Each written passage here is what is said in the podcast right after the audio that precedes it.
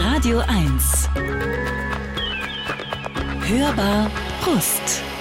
Radio 1, die Hörbar Rust. Herzlich willkommen zu den folgenden, ja, weiß ich nicht, ein oder zwei Stunden, je nachdem, ob Sie es als Radiosendung hören oder als Podcast. Woche für Woche sitzt hier ein interessanter und liebenswürdiger Gast. Zumeist liebenswürdig. Und wer das heute ist, erfahren Sie jetzt. Radio 1. Hörbar Brust. Es hilft im Leben ja bekanntlich immer wenigstens ein bisschen Humor zur Verfügung zu haben. Wer als Sohn einer Volksschauspielerin und eines Nigerianers im oberbayerischen Puchheim aufwächst, wird ihn jedenfalls brauchen, den Humor. Denn anderenfalls wären die Situationen, in die auch unser heutiger Gast gekommen ist, wohl noch schwieriger auszuhalten. Simon Pierce, Jahrgang 81, Schauspieler und Comedian, drehte die Situation und ließ all die Rücksichtslosigkeiten, das Kleingeistige und die Beleidigungen, die ihm und seiner Familie widerfuhren, für sich arbeiten. Er sammelte sie, woraus ein furchtbar komischer und oft haarsträubender Fundus entstand, aus denen ein Buch und mehrere Bühnenprogramme hervorgingen. Und da ist doch auch was Neues im Gange. Wir sind jedenfalls hoch erfreut, dass sich der zum Münchner Original geadelte Pierce auf unsere Einladung hin aufmachte, um den Preußen mal einen Besuch abzustatten. Herzlich willkommen, Simon Pierce. Servus, hallo. Ich habe dich kennengelernt und zum ersten Mal live erlebt, als du bei der Hochzeit einer gemeinsamen Freundin, Annika, Annika mhm. und Alex, tolles Paar im Übrigen. Mega Paar. Also ja. wenn Leute heiraten sollten, ich bin nicht für die Hochzeit, aber für die Ehe. Aber die zwei. Die dürfen. Ja, dürfen sie wirklich. Das ist so äh, Andrew Agassi und Steffi Graf, ne, finde ich. Nur so. schön. Nein, Quatsch. Sag mal. Und da äh, haben sie dich gebeten, die ähm, Trauerrede zu halten. Mein ähm, mein Textprogramm vorhin, als ich mir das aufgeschrieben habe, machte daraus sofort Trauerrede. Ja, das ist immer das ein das sehr riskanter Versprecher. Das sind zwei komplett unterschiedliche Veranstaltungen. Ja, aber vielleicht auch doch nicht. Ja. Bei manchen Leuten hat man so das Gefühl, ja, komm, bleibt doch lieber alleine. Ihr müsst euch doch nicht binden. Äh, und es war sehr, sehr, sehr unterhaltsam, herzlich, aber auch so lustig. Ich weiß, dass sowohl ähm, jetzt mache ich so ein Name-Dropping, Guido Maria Kretschmer saß neben mir, Iris Berben saß hinter mir und die haben ständig die ganze, also die ganze Gruppe hat gelacht. Also du hast sie alle abgeholt. Ich war sehr nervös, das war eine ganz neue Aufgabe, weil ich mache das ja nicht so Traureden normal und Annika hat mich gefragt und ich habe sofort gesagt, ja, Logo, mega gerne. Und dann ist mir jetzt klar geworden, dass ich Annika noch gar nicht so lange kenne. Zu dem Zeitpunkt, als ich Ja gesagt habe, kannte ich Alex noch gar nicht. Also ich musste mir die Infos erstmal holen. Und dann war mir auch klar, dass die komplette Branche irgendwie da sitzt und natürlich da man anders beäugt wird. Und dann war ich fast nervöser als bei einem Comedy-Auftritt. Ja. Aber es ging. Iris Berben kam danach zu mir ja. tatsächlich hat gesagt, ähm, ich habe mich ähm, 70 Jahre verwehrt zu heiraten, aber jetzt, nachdem ich dich habe reden hören, überlege ich mir trotzdem doch noch, doch noch mal zu heiraten, wow. nur um von dir getraut zu werden. Okay. Also Obwohl die noch nicht mal 70 ist. Das, ja, das, die, ja. da machen 72. wir, piepsen wir drüber. Nein, sie ist ja, das, das Gute ist ja, dass sie da ziemlich offensiv mit umgeht. Und äh, es ist schon ein Phänomen, ne? wenn man ihr gegenübersteht und denkt, das gibt's gar ja. nicht. Was ist denn da los? Ist das ein Hologramm? Ja.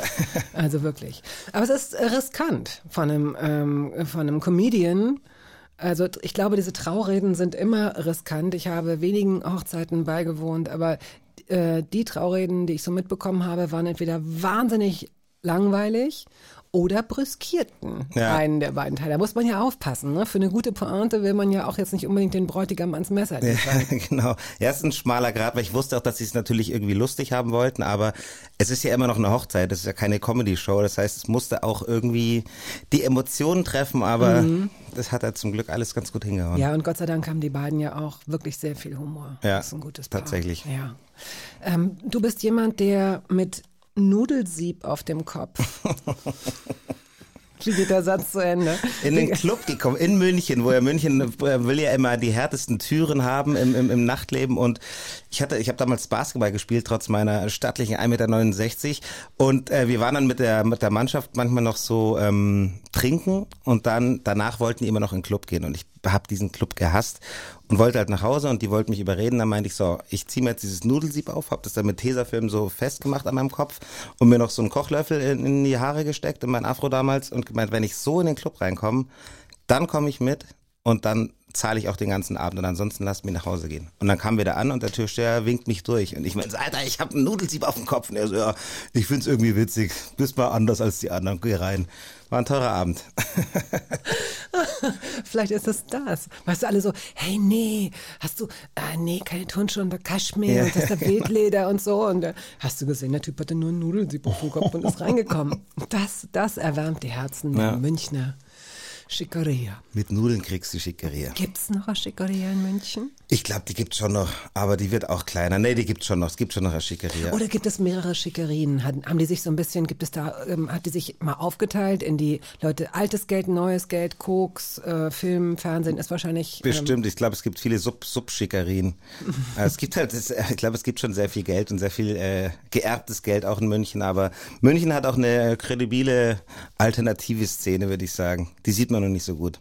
Und vor mir sitzt ein Spross der, ähm, der, ja doch, alternativen Szene, zumindest so ein bisschen. Deine ja. Mutter, die ich nicht kenne, aber die ich sofort ins Herz geschlossen habe, muss eine solche Person sein, die auf äh, Schein und Glamour so gar nichts gibt. Überhaupt nicht. Aber ne? unglaublich viel, ja, weiß ich nicht, Selbstbewusstsein doch, glaube ich, hat. Sehr ne? viel Selbstbewusstsein, die ist sehr uneitel. Ich muss eine Geschichte vielleicht erzählen, ähm, die habe ich auch in meinem Programm. Da hab, äh, also meine Mutter war dieses Jahr sehr krank irgendwie und hatte irgendwie Herzprobleme und war im Krankenhaus zur Beobachtung, weil die Verdacht auf Herzrhythmusstörung äh, irgendwas hatte und war auf der Intensivstation und die Herzkrankenhäuser. Und dann fragte sie irgendwann nach drei Tagen, wo alles durchgecheckt war und sie auch wieder sich herausgestellt hat, sie ist fit, ob sie denn auf die normale Station zurück kann oder am liebsten nach Hause irgendwie Dienstagabend. Die Pflegerin meinte, ja, sie kümmert sich gleich, kommt gleich wieder, sagt Bescheid. Kam nicht mehr. nächsten Tag kam's Frühstück. Krankenpfleger, sie fragt wieder, kann ich bitte auf die normale Station oder nach Hause? Mir geht's ja gut. Es fehlt nichts, alle Tests waren ähm, gut. Ja, ach so, äh, frage ich gleich nach, kommt gleich jemand. Eine Stunde kam niemand, zwei Stunden, drei Stunden. Und dann hat meine Mutter mit 80 Jahren mal wieder gedacht, muss ich ein Statement machen? Hat sich komplett nackt ausgezogen, komplett nackt, also inklusive Höschen, for no reason, hat sich ihren Stock genommen und die hatte einen Schlaganfall, die ist nicht mehr die schnellste, ist dann mit ihrem Stock zu diesem, äh, zu dieser St zum Stationszimmer gegangen, stellt sich da rein in den Türrahmen, die springen natürlich alle auf und die sagt so, nee, nee, alle wieder hinsetzen, mir geht's gut. Ich habe zweimal gefragt, ob ich auf die normale Station oder nach Hause kann. Mir wurde zweimal gesagt, es kümmert sich niemand, es ist aber nichts passiert. Ich hätte gerne jetzt eine Antwort, weil sonst passiert das und zeigt auf ihren nackten Leib ab sofort alle drei Stunden. Und ich habe kein Problem mit meiner Nacktheit. Ihr müsst den anderen Patienten erklären, warum ihr eine nackte 80-Jährige. Das ist meine Mutter in der Nutshell. Und da wussten wir, okay, der Mama geht's gut.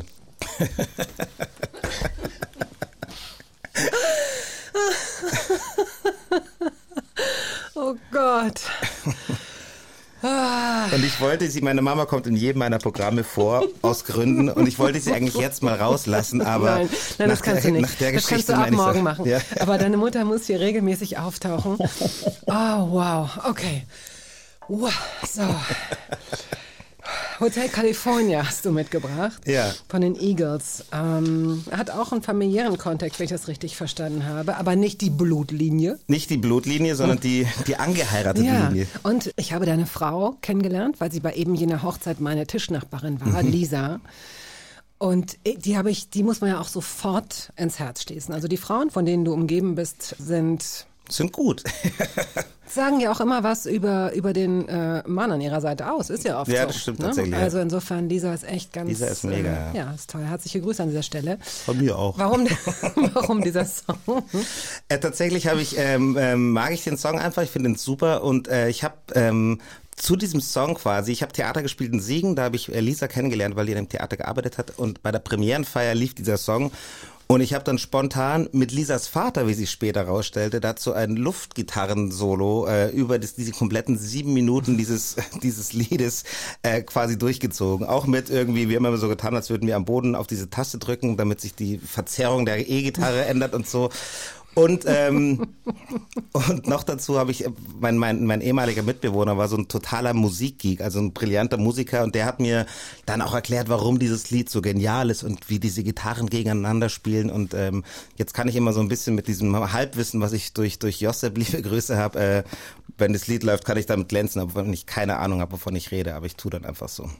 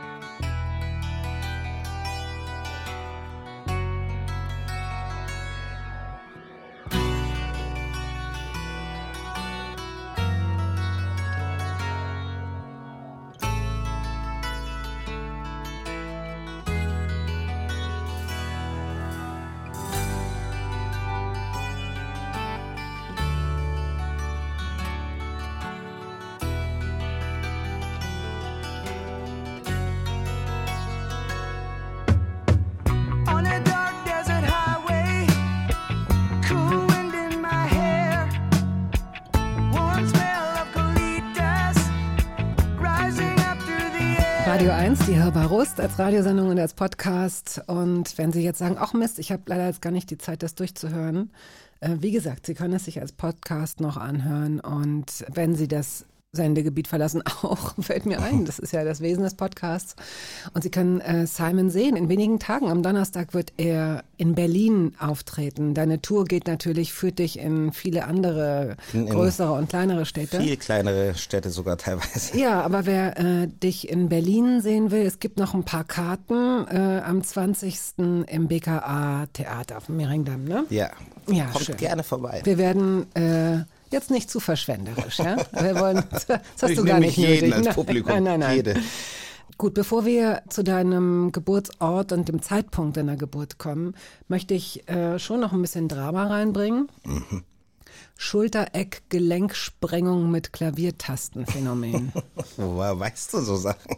Ich habe mit deinem Arzt telefoniert. Ah, sehr liebe Grüße auch. also nochmal bitte. Schultereck-Gelenksprengung mit Klaviertastenphänomen. Ja, als ich das auf dem Arztbrief gelesen habe, dachte ich auch, okay, da hat wohl einer ein bisschen zu tief an irgendwelchen Rinden in Indien gelutscht. Ja, tatsächlich ist es ähm, also das Schlüsselbein quasi, da ist ja so dieser Knochen hier. Am über, Ende des, also auf am dem Ende Schulterknochen. Des, genau. Mhm. Und da, also ich, pass auf, ich war bei meiner Ex-Freundin, ich hatte damals auch studiert, hatte so eine coole Umhängetasche mit meinen Uni-Unterlagen und musste aber arbeiten. Ich habe in München im Malteser-Kino gearbeitet. Frühschicht, war natürlich spät dran und bin zu meinem Auto gelaufen über die Straße. Damals war ich noch wahnsinnig schnell und dann bin ich mit dem Fuß am Bürgersteig hängen geblieben und dadurch abgehoben. Und durch diese Tasche, die hat dann wie ein Schwungpendel, hat mich in eine Unwucht gebracht und da habe ich meinen ersten und letzten Salto meines Lebens gemacht und leider nicht bis zu Ende gebracht und bin dann habe mich überschlagen und bin einfach auf der Schulter gelandet. Und es hat halt wahnsinnig wehgetan. Dann bin ich mit einem Arm irgendwie noch zum Kino, habe da aufgesperrt. Und dann kam ich ins Krankenhaus, als dann meine Chefin dazu kam. Äh, genau, und dann hatte ich dieses, diese Schulter-Eckgelenksprengung mit Klaviertastenphänomen. Und dieses Schlüsselbein wird an der Schulter quasi nur durch drei Bänder gehalten dieser Schlüsselbeinknochen und die reißen dann und dann springt es halt so nach oben weg, das Schlüsselbein. Dann steht es eben ab und dann kann man es reindrücken, bang, und dann kommt es wieder raus. Und deswegen heißt es Klaviertastenphänomen. Aha. Genau. Und diese Sprengung klingt natürlich wahnsinnig dramatisch. Ja. Er macht sich cool auf jeden Fall. Ist halt wie, wie so eine Haifischbissnarbe. Aber es war halt einfach nur, ich war zu blöd zum Laufen. Naja, sowas äh, passiert halt mit Mir. Ist ja Aber ähm, mh. Heute würden ich, naja, würden Leute heute eher filmen oder eher versuchen, dich aufzufangen? 50-50, glaube ich. Mhm. Viele würden filmen auch. Ich würde ich würd versuchen aufzufangen. Natürlich. Stimmt es eigentlich, das Oktoberfest, weil wir jetzt äh, nach München kommen, das das äh, bekannteste Wort der Welt ist? Ist es so? Nein, das habe ich aus äh, einem Text von dir. Oder Ach so, nee, das, das, äh, das ähm, habe ich in meinem Buch, glaube ich, behauptet. Ja. Ach, einfach so äh, geschrieben? Nee, das hat mir tatsächlich ein, ein guter Freund Moses Wolf, der äh, auch Autor ist und, und ähm, ein Lebenskünstler und der ist Hardcore-Oktoberfestgänger, also der geht jeden Tag. Ja. Der hatte sogar vor sechs Jahren auf dem Oktoberfest äh, einen eigenen Briefkasten in, im Hacker Biergarten und hatte einen Nachsendeauftrag von der, wirklich zum, zum, zu diesem Briefkasten im Biergarten. Und der ähm, hm. hat es mir gesagt und eigentlich stimmt jede Info, die der Moses über die ja, Wiesen hat, stimmt gut. auch deswegen. Aber wenn er so ein Fan ist, dann wird er das natürlich nicht ganz objektiv sehen wahrscheinlich. Du bist jedenfalls auch zu einem Viertel Hannoveraner. Du bist nicht nur, ne, bist du doch. Viertel Hannoveraner, das wusste ich aber nicht. Nein? Nee. Ich dachte, dass deine also meine Mutter, okay, warte mal, das muss natürlich meine Großeltern dann. Ja. Also meine Mama ist in Danzig geboren, Ja. seinerzeit noch, äh, 1942 und meine Oma, puff, das weiß ich gar nicht, wo die herkam. So.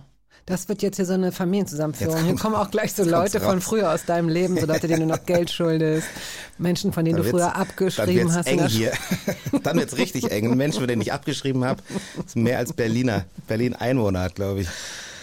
Oh, wir kommen jetzt fast auf die 4 Millionen. Also 1981 bist du in München zur Welt gekommen, Ende Mai. Mhm. Also richtig Ende Mai, am 31.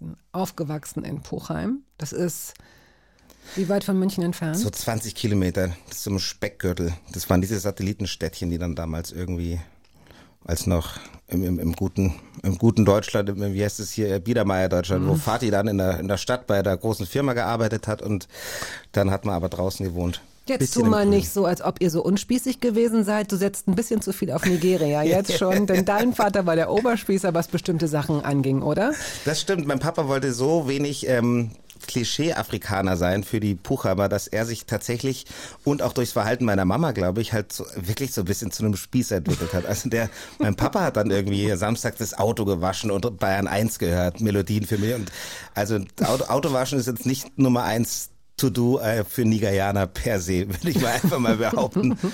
Und genau, weil meine Mama natürlich halt der, der Oberhippie-Freak war. Und ähm, ich kann es mittlerweile so ein bisschen verstehen, weil bei mir ist es ähnlich in der Beziehung, weil meine Frau so eine Chaotin ist, wirklich, im Privat, also in der Firma, alles super, aber privat, dass ich auf, und ich war der Chaot, ich bin der Künstler, ja, und jetzt muss ich aber die Sachen so zusammenhalten. Also ich lege auf einmal Ordner an, Familienordner, ich weiß, wo der Kinderausweis von unserem Sohn ist, Impfpässe, ja, ich mache halt die Wäsche, ich schimpf immer, wenn sie ihre Wäsche überall rumliegen. Es ist alles, und ich, das genauso wird es bei meinen Eltern gewesen sein.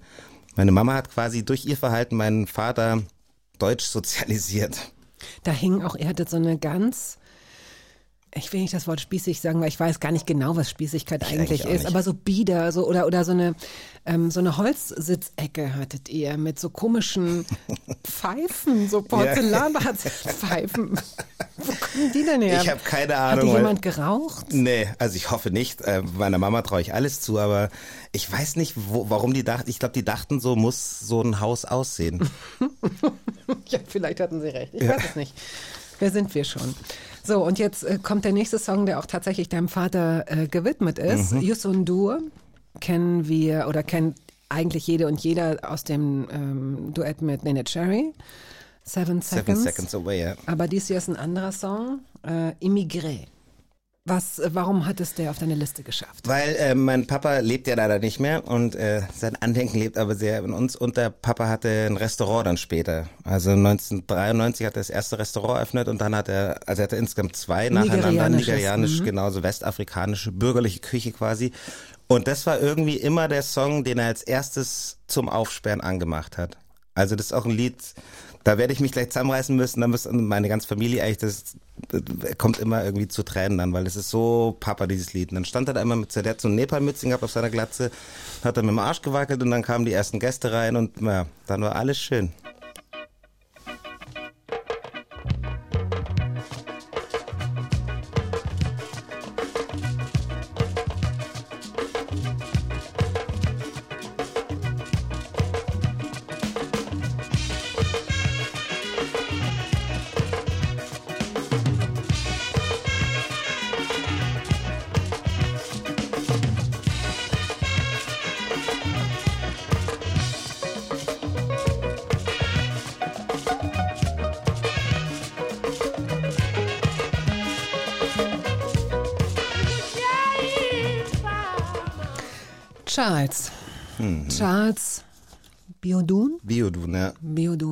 Aus Nigeria.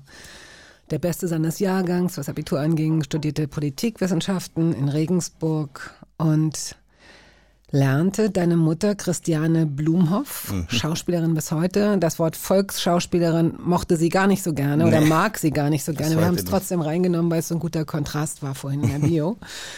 und die beiden müssen sich auf einer Party getroffen haben und das Kennenlernen war so unwoke, wie man es sich nur vorstellen kann. Mama trampeltierartig. Also erstmal hatte der Papa so ein, der hatte so ein so eine, wie so eine Teigansammlung hier irgendwie, also so wie so ein kleines Horn zwischen den zwischen den Augenbrauen. Und meine Mutter direkt äh, charmant wie sie war, ist hin, hat drauf gezeigt, was hast denn du da? Erste Frage. Und zweite Frage war dann direkt, äh, ob er schon mal einen Löwen gesehen hat. Also wo kommt wo, wo kommst du her? Genau, natürlich, obviously. Nigeria. Und oi, hast du schon mal einen Löwen gesehen? Oder ich gegen einen Löwen gekämpft? Ich glaube aber, es war gesehen. Und Papa meinte dann so, nein, äh, habe ich nicht. Also das, meine Eltern wir sind in einer großen Stadt aufgewachsen, aber da laufen keine Löwen rum. Meine Eltern Lagos. sind Rechtsanwälte. Ja, ja, genau. ah ja, aber es hat funktioniert. Aus irgendwelchen Gründen hat er nicht gedacht, was will sie?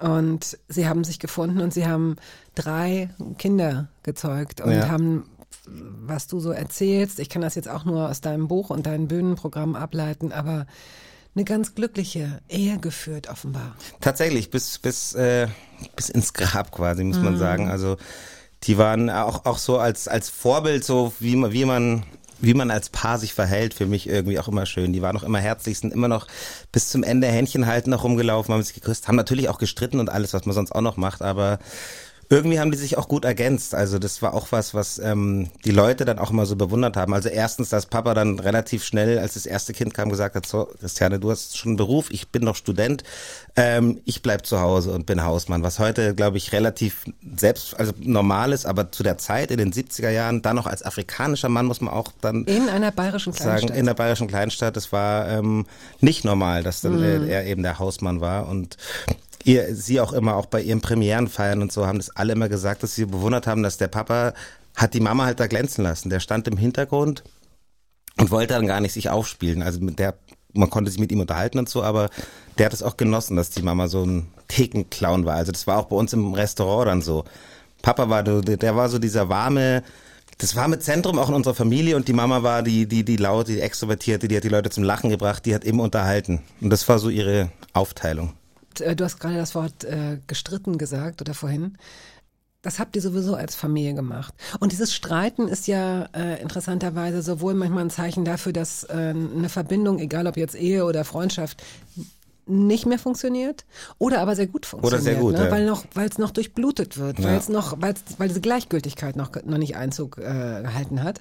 Und ähm, in dem Buch, auf das ich mich wahrscheinlich das ein oder andere Mal noch beziehen werde in diesem Gespräch, ähm, sagst du auch, ihr wart immer anders. Du sagst es mal in einem guten Kontext und mal in einem Kontext, äh, wo man dir fast so eine Erschöpfung anmerkt, weil man muss sich eben nochmal vorstellen, in dieser bayerischen Kleinstadt äh, seid ihr die einzige dunkelhäutige Familie. Ja. Und dieses Gefühl, immer anders zu sein oder sich, oder mit diesem Wunsch wahrscheinlich, immer wieder in Situationen zu gehen, wo nicht Leute schon irgendeine Art von, von Voreingenommenheit äh, haben. Ja, klar, man will natürlich gerade als Kind und auch dann vielleicht als Heranwachsender eigentlich ja eher dazugehören. Also anders sein willst du ja erst ab der Pubertät. Mhm. Da diese, dann färbt man sich die Haare und so, das musste ich alles nicht machen, weil ich hatte diese Andersartigkeit. Aber vorher gerade die Hautfarbe, also auch wenn ich gerne diese Hautfarbe habe und auch als Kind meistens es gerne hatte, aber natürlich, und das wird jedes schwarze Kind in Deutschland dir bestätigen können, alle sind mal nach Hause gekommen und wollten sich diese Farbe abwaschen und das wollte ich auch. Und meine Schwester auch. Und alle, alle Menschen, die ich kenne, Menschen of Color, die ich kenne, die wollten sich irgendwann in ihrer Kindheit sie wollten eben nicht anders sein, die wollten darauf nicht angesprochen werden. Und ähm, das ist schon bitter tatsächlich, dass man das dann irgendwann auch im Nachgang, ich dann irgendwann realisiert habe, während ich das Programm geschrieben habe und auch das Buch, dass ich natürlich, dass es schon immer wieder Verletzungen gab. Und irgendwie fand ich es cool, dass meine Mama auch so anders ist und, und so verrückt und, und wir als Familie verrückt sind, aber ja, man wurde halt dadurch dann auch anders beäugt. Also man manchmal ist es ja auch ganz schön unterzutauchen in der Masse und das Tauchen war nicht unser Ding. Nein. ähm, welche Art von, also ich, ich will eigentlich gar nicht bezeichnen. Da habe ich vielleicht irgendwie, da fehlt mir noch was. Da brauche ich noch so einen Schwung im Kopf, um das, äh, da mache ich vielleicht einen Denkfehler. Aber ich denke immer, ich will keine mir keine Bezeichnung zurechtlegen. Ich sag schon nicht die Worte, die man ja. nicht sagen soll. Da bin ich mir ziemlich sicher. Aber ich will eher sagen, der Typ im rosa Shirt. Na, Mann, der mit der schwarzen Jeans. Ich muss gar nicht deine Hautfarbe in irgendeiner Weise wahrnehmen oder thematisieren, wenn ich positiv oder negativ über mhm. dich spreche, weil du kannst ja auch blöd sein, obwohl du eine dunklere Hautfarbe hast als das ich. Das klappt ja? auch manchmal sehr gut. Ähm, welche Art von Bezeichnung ist denn die? Du hast jetzt gerade eben Menschen äh, of Color gesagt. Mhm. Ist das die Art der Bezeichnung, die du nutzt? Denn wir haben woke Zeiten. Also ich selber bezeichne mich als schwarzen Menschen und ähm, ich finde, also ich habe mir da lange, ich, es gibt Wörter, die klare No-Gos sind. Ich meine, ich denke, hoffentlich, die kennen wir mittlerweile alle. Ich habe noch nie in meinem Leben eine so häufige Dichte dieses Wortes, dieses N-Wortes gelesen wie in deinem Buch. Das ist noch nicht so alt. Das ist jetzt fünf Jahre draußen. Ich bin mir ziemlich sicher, dass nicht mal du es jetzt noch so schreiben würdest. Oder? Nee, ich, ich schäme mich auch tatsächlich dafür, wie oft ich das unnötigerweise ge, die, die N-Bombe, wie wir sagen, gedroppt habe. Also manchmal ähm, habe ich es auch natürlich bewusst als Zitat genutzt, mhm. aber selbst da kann man es ja mittlerweile, könnte ich das mit N und Sternchen schreiben. Und äh, teilweise habe ich es auch eben total unnötig, weil ich halt original zitieren wollte, also auch im Positiven, das benutzt, aber ähm, würde ich nicht mehr machen. Also tatsächlich ähm, war das dann auch erschreckend für mich. Ich habe jetzt kürzlich mal wieder, im, kürzlich im März eine Lesung gemacht an der Schule und da das erstmal wieder das gesehen, wie oft ich dieses Wort mhm. da drin mhm. verwendet hatte. Ähm, da, wenn ich eine Lesung mache, kann ich es natürlich schön rauslassen, aber ja, da, äh, da war ich auch noch nicht weit genug. Also wir lernen ja alle dazu, auch selbst das ich. Sollte nicht, äh, nee, das nee, sollte gar ja, nicht nee, urteilend wirken, sondern äh, wahrscheinlich ist es, äh, wenn jemand das Recht hat, es zu benutzen, bist du es. In mhm. deiner Situation meine ich als Autor und als jemand, der es erlebt hat, dass genau dieses Wort immer wieder in einen persönlichen Kontext gesetzt ja. wurde. Also als Zitat würde es vielleicht weniger drastisch sein, wenn du es nicht nennen würdest. Aber ich habe so gedacht, wow, es ist, äh, ist dir verdammt häufig passiert und du hast so einen Umgang damit dir ähm, aneignen müssen ja auch, dass ja. du auch, dass einer deiner besten Freunde, damit ging es eigentlich los, dass der fast ohnmächtig geworden ist, weil er zum ersten Mal in seinem Leben äh, jemanden mit einer äh, dunklen Haut gesehen mhm. hat und auch dieses Wort benutzt hat. Und du warst so milde und so vergebend und so offen. Du hast das, du hast ihm das nicht übergenommen. Du nee, habe ich auch nicht. Ähm, also äh, wie gesagt, damals war das noch eine ganz andere Zeit und da musste man sich irgendwie, also klar hat es irgendwie wehgetan, aber man man musste sich immer positiv dazu verhalten. Also ich habe das ja auch viel mehr reproduziert ähm, als Kind. Äh, die Witze schon gemacht, quasi, wenn ich beim Fußball äh, auf gegnerische Teams getroffen bin, zum Beispiel irgendwo im Land, um die zu entwaffnen. Also dann, ich habe denen quasi den Witz schon weggenommen, mhm. indem ich ihn selber mhm. über mich gemacht mhm. habe, damit ich nicht verletzbar bin durch die. Dann verletze ich mich lieber selber und dann entwaffne ich die. Und ähm, man hat auch viel dann über diese Witze gelacht, weil man wollte jetzt nicht, wollte nicht das Gefühl haben, dass die Leute denken, oh, jetzt heult der rum oder jetzt ist der irgendwie super empfindlich. Deswegen haben wir damals auch schon über diese Witze gelacht, obwohl wir die vielleicht gar nicht lustig fanden. Auch damals schon nicht. Haben wir gedacht, so, ja, komm, mhm. ich möchte jetzt hier nicht ähm, ja, äh, dünnhäutig wirken. Mhm. Ich habe neulich, ähm, und dann können wir das Thema auch äh, zuklappen. Ich kann mir vorstellen, dass sich viele Leute an dich wenden und sagen, wie, was, welche, welche Bezeichnung soll ich benutzen, wenn ich eine benutzen muss? Keine ja. Ahnung. Also ich denke tatsächlich, um dazu nochmal, erstmal grundsätzlich finde ich schon, dass der Ton die Musik macht, wenn man jetzt ein paar Wörter ausschließt. Und dann, wie immer, ähm, auch ich musste da lernen, einfach dem Betroffenen, der Masse der Betroffenen zuzuhören. Und wenn eben die meisten People of Color genannt werden wollen, dann kann man irgendwie als weißer Mensch sagen, ich finde das Wort blöd, ja, aber ist egal, mhm. es geht mhm. eben gerade nicht um, um dich als weißen Menschen. Es geht, wenn es um Frauenthemen geht, geht es nicht um die Männerempfindung, sondern wenn die Frauen sagen, das und das wollen wir nicht oder wollen wir, dann muss man da den Betroffenen zuhören. Und das ist eigentlich das Wichtigste. Und das ist es ja, dass du als jemand, der äh, äh auf einem Sektor möglicherweise betroffen ist, bist du es in vielen, in vielen anderen äh, Sektoren oder Bereichen, bist du selbst jemand, der wahrscheinlich ständig äh, aufpassen muss, nicht in Fettnäpfchen ja. zu treten, auch gerade bei so Bühnenprogrammen, wo es um Überspielen Überspitzung geht, wo es um Provokation geht, da sind ja die Linien auch sehr, sehr fein. Ja. Ne? Und ähm, nichts wäre schlimmer, als wenn der Humor überall beschnitten wird und wenn man bestimmte Pointen nicht mehr machen könnte in vorauseilendem Gehorsam. Andererseits, ja, da ist ein wachsendes Bewusstsein. Das ist schon eine interessante Zeit. Dafür. Das ist gerade ein, ein, ein heißer Tanz tatsächlich. Mhm. Also äh, gerade was den Humor betrifft, weil äh, manchmal muss man eben Grenzen überschreiten, damit es zu einem Gag kommt. Die Frage ist halt, wie weit. Also man sagt ja immer so, man darf über alles Witze machen, aber je böser, je gefährlicher ist, desto besser muss der Witz sein. Und was halt gut ist, entscheidet aber irgendwie auch. Also ja, genau. Es gibt halt kein ja, Korrektiv. Was ist besser? Ja, ja, ja, ja klar. Ähm, The Offspring hast du mitgebracht. Self-Esteem steht für? Das steht für Liebeskummer, komischerweise. Damals, obwohl es ja gar nicht dazu passt, aber das war äh, mit 14, 13, weil man das erste Mal verknallt ist und da war das Lied gerade draußen. Und da war ich in Katja, unglücklich in Katja verliebt und ähm, da, damit habe ich getrauert mit diesem Lied. Vielleicht, weil I'm, I'm just a sucker with no self-esteem. Vielleicht war das dann meine Empfindung damals, weiß ich gar nicht, ob ich damals schon so gut Englisch gesprochen habe.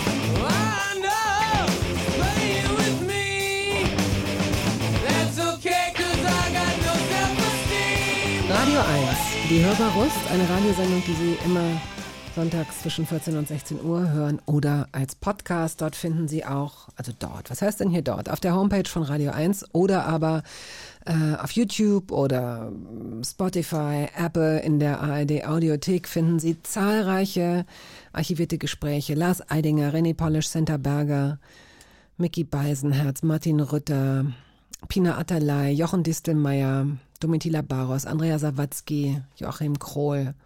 Sehr, sehr lustig, Jan-Georg Schütte, Aurel Merz, also wirklich die unterschiedlichsten Menschen. Simon Pierce, auch du wirst dort demnächst verewigt, sozusagen, in dieser kleinen Hall of Hall of Hörbar. Mit deinen Ohren, deine Ohren drücken wir in den Boden.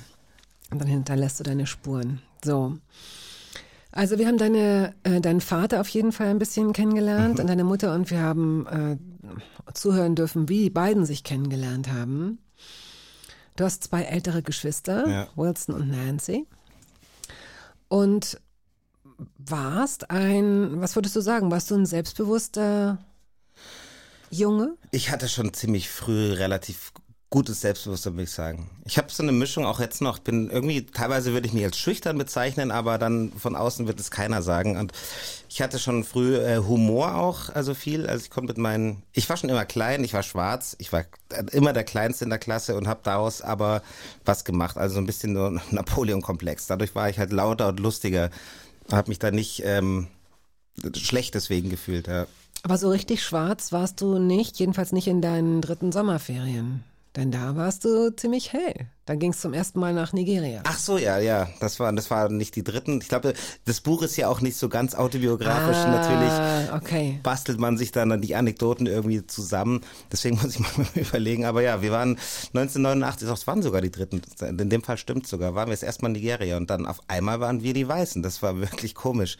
Ich weiß, wir kamen da an und dann äh, sind wir in den äh, Ort, wo Papa eben aufgewachsen ist, gefahren, waren da bei so einer Schule und dann kamen die Schulkinder auf uns zugelaufen und haben so getanzt und gesungen Oinje Pepe, Oinje Pepe und ich habe mitgetanzt, weil ich dachte, cool, die spielen mit mir Oinje Pepe. Und mein Papa hat dann so mir so auf die Schulter gelangt, dass ich aufhören soll rumzuspringen. So, was ist los? Also die verarschen dich.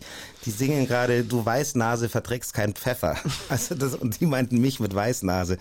Ja, da war ich auf einmal für Deutschland zu schwarz und für Nigeria zu weiß. Was hast du noch aus diesen, äh, wie, wie lange wart ihr da? Drei Wochen? Vier Wochen? Sechs Wochen, die sechs ganzen Wochen. Ferien, ja. Okay, was hast du in diesen sechs Wochen, hat dich was verändert, als du zurückkamst? Also es war dann schon so, dass ich ähm, dieses, dieses afrikanische, dieses nigerianische dann auch voll geliebt habe. Ich habe dann auch ganz viele diese, diese Klamotten getragen. Es war mir auch Wurst in der Schule, also die traditionellen Gewänder, wie man dann sagen würde. Und ähm, auch die Musik und ich glaube, da habe ich auch angefangen, dann richtig scharf zu essen. Das ist ja auch was, was die, äh, was ich bei meinem Sohn immer, immer nicht weiß, wann ich endlich damit anfangen kann, dem irgendwie die Chili-Soßen zu servieren, die ich koche. Und äh, das hat mich schon verändert. Und ja, war dann natürlich cool. Ich habe erstmal meine Tante gesehen, meine diversen Cousins und Cousinen und halt gesehen, wie der Papa aufgewachsen ist. Ich kannte ja nur unsere deutsche Geschichte mehr oder weniger. Mein Vater hat auch wenig über, über Nigeria, also bis zum Schluss eigentlich erzählt von seiner Kindheit und da habe ich halt mal so einen Eindruck gekriegt. Was denkst du, woran das liegt? Warum hat er da nicht mehr von erzählt? Äh, also einmal hatte er ähm, Probleme da, also er hatte diese, er hatte drei Stipendien insgesamt. Also die Eltern von meinem Vater sind sehr früh gestorben. Er ist bei seinem großen Bruder aufgewachsen, der ihn als Arbeiter, Arbeitskraft benutzt hat. Also mein Vater war in der Schule und in den Ferien musste er dann immer arbeiten für, für den Bruder, weil er gesagt hat, du wohnst ja auch umsonst hier. Und war natürlich eine günstige Arbeitskraft. Und dann ähm, war es so, dass Papa eben ich einmal von der Regierung, einmal vom Commonwealth diese, diese Stipendien gekriegt hat und er hat es, und der Bruder hat die versteckt vor ihm weil er nicht wollte, dass der Vater ah. weggeht. Und die, das dritte Stipendium, das große, war dann in der Lagos Times, in der, in der Zeitung waren die Stipendiaten abge, abgedruckt. Und es waren zehn Leute in Nigeria. Und mein Papa hat eben seinen Namen neu gelesen. Und dann ist er zu seiner Schwester, zu seiner geliebten Schwester. Und die hat dann gesagt, ja, es tut mir leid, dein Bruder hat es vor dir versteckt. Und ich habe auch mit es verschwiegen. Über, über ein Dreivierteljahr war das oder sowas. Und dann war der Papa so sauer, dass er abgehauen ist nach Deutschland, dann eben zum Studieren und hat mit der Familie gebrochen. Deswegen heißen wir auch Pierce. Den Namen hat er sich quasi geben lassen bei der Ausreise. Also eigentlich sind wir Adesanyas. Habe ich auch erst nach vor vier Jahren erfahren. Genau. Und deswegen hat der Papa, glaube ich, wenig erzählt.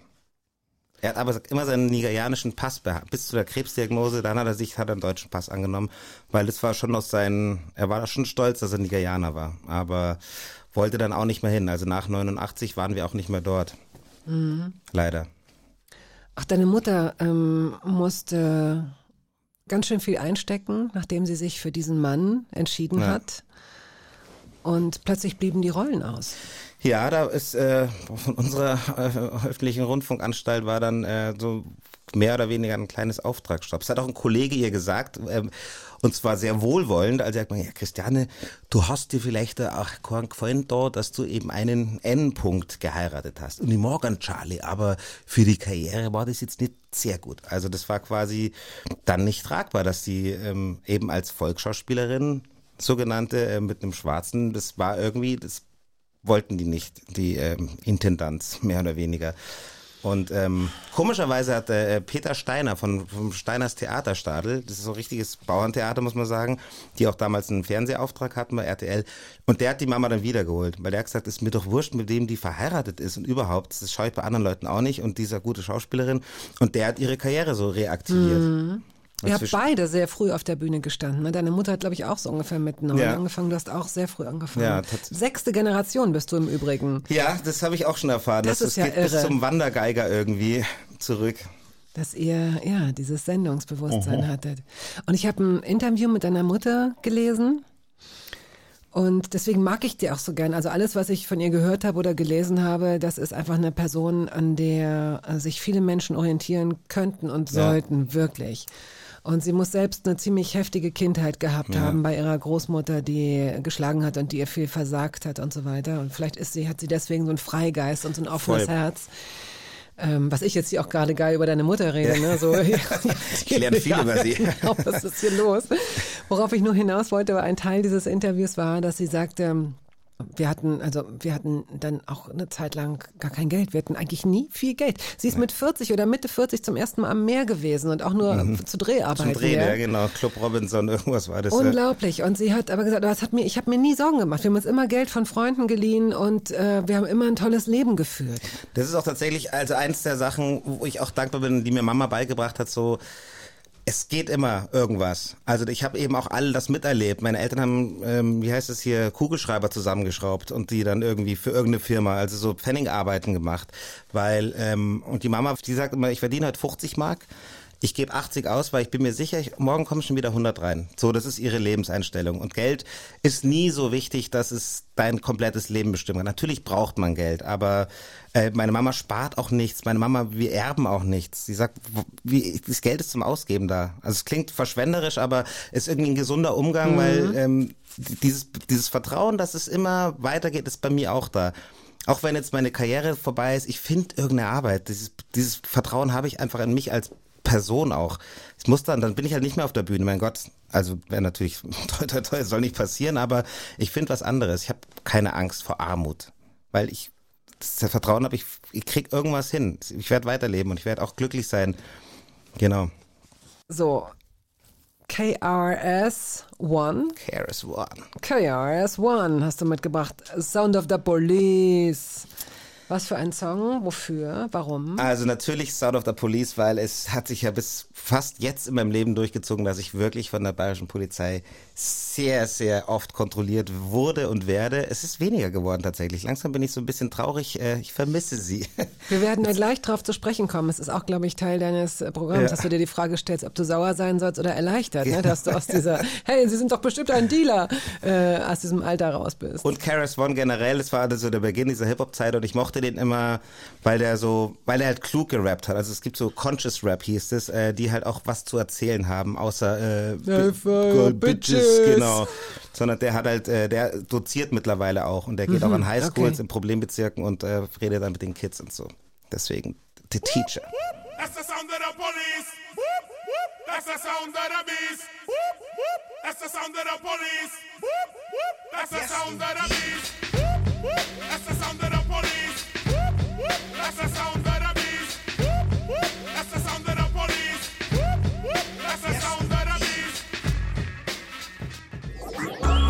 Radio 1. Hörbar Brust. Der Schauspieler, Comedian und Synchronsprecher Simon Pierce ist heute zu Gast. Hallo. Hallo. Mach mal einen Synchron. Guten Morgen, Sir. Ma'am. Fröhliche Weihnachten, Harry. Ich glaub das nicht. Da wird doch der Hund in der Pfanne verrückt. Ich habe mit meinem lieben Freund Jan van Weide haben wir uns eine Zeit lang nur so unterhalten. Der hat es auch in seinem Programm benutzt. Ma'am, das sollten Sie sich mal anschauen. Das sind auch so, was sind das für Sätze? Wie das, nennt man die? Spielfilmsätze, ja, Hör, Hörfilm, das, Hörfilm. Sir, das, das, sollten Sie sich mal anschauen. Kommt in jedem Krimi vor. Wahrscheinlich. Eure Familie bestand nicht nur aus deinen Eltern und deinen beiden Geschwistern, sondern da war auch noch Edi. Der ist zwar ähm, ein freiwilliges Familienmitglied gewesen, aber ich weiß nicht, hat, war er ein Freund der Familie? Hat er sich um euch ein bisschen gekümmert, um euch der Kinder? Edi war so ein bisschen, es war ein ähm, Schauspielkollege von meiner Mama bayerischer Volksschauspieler auch, ähm, aber homosexuell geoutet erst mit 60, glaube ich, weil Bayern natürlich, also und äh, sah wirklich aus wie so ein CSU-Bürgermeister, aber war es halt überhaupt nicht. Und genau, der war so ein bisschen unser Nenn-Obi, sage ich immer. Mhm. Also der war auch immer unser Nikolaus, bis ich es dann irgendwann gecheckt habe mit 15. und ähm, ja, bei dem waren wir halt oft, ne, der, der hat auch eine große, große Klappe gehabt und einen guten Umgang mit äh, offenbaren Vorurteilen. Also er hatte auch, man hatte diese Sensoren irgendwann, man sieht ja, wie die Leute schauen und mhm. reden und so.